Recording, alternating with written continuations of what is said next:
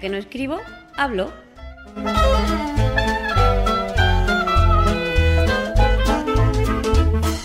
Un podcast de accesibilidad, tecnología o cualquiera sabe.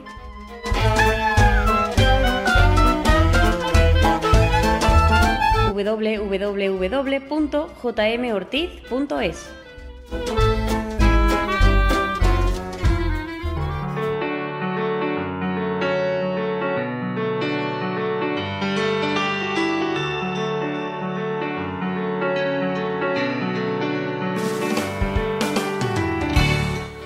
Muy buenas, ¿qué tal? Y bienvenidos a un nuevo número de Ya que no escribo hablo.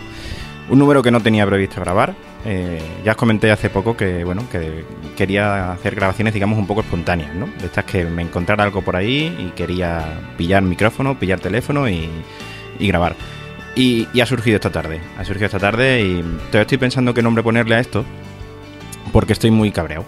Sinceramente, estoy muy cabreado me ha dicho mi hermano, me ha comentado, hablando así por teléfono, y dice, oye, ¿has visto las nuevas aplicaciones de Hypercore y del corte inglés? Digo, no. Dice, bueno, pues son totalmente inaccesibles, no podemos hacer absolutamente nada.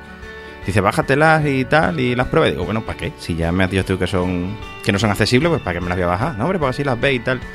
Y bueno, al final la curiosidad me ha podido y, y me las he bajado, ¿no?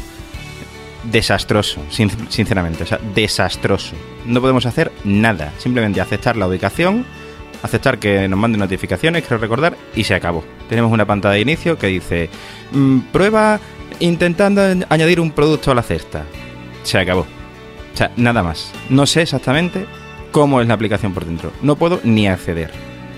Eh, vergonzoso, de verdad. Eh, no entiendo de verdad no entiendo la visión. Yo sé que somos muy pocas, que, eh, la, visión típica de la accesibilidad es de que somos pocos, de que esto afecta a muy poca gente, de que los ciegos son cuatro gatos, de que... Eh, yo lo siento mucho, pero creo que esa visión ya está bastante pasada de moda, ¿no? Creo.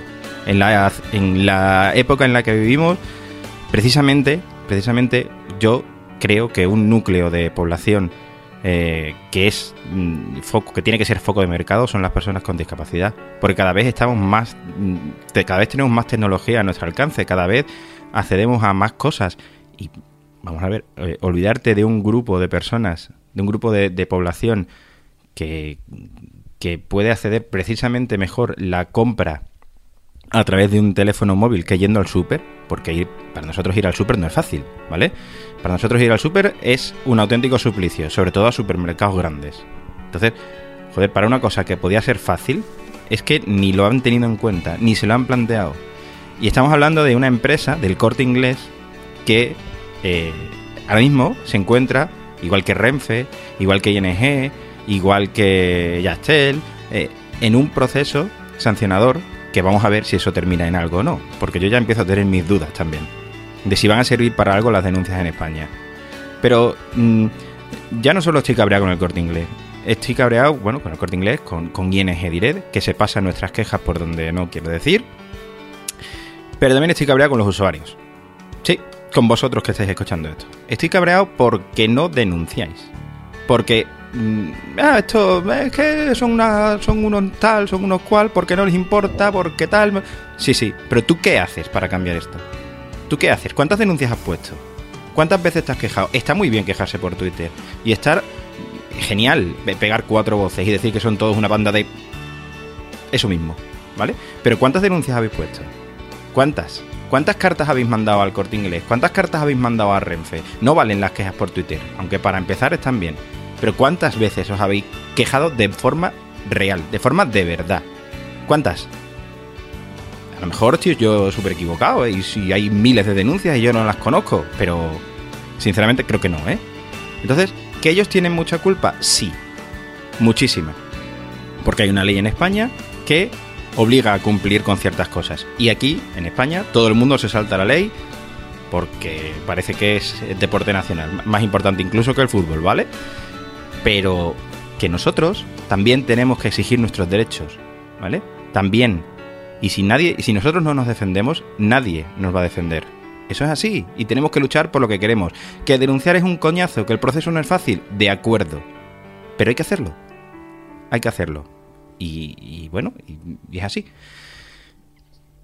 Y nada más. Que...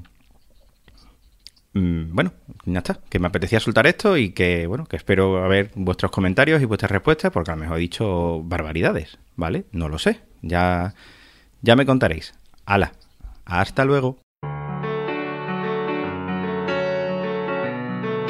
Puedes contactar conmigo en Twitter como arroba jmortizsilva, por correo electrónico en jmortizsilva.mi.com o en el blog www.jmortiz.es.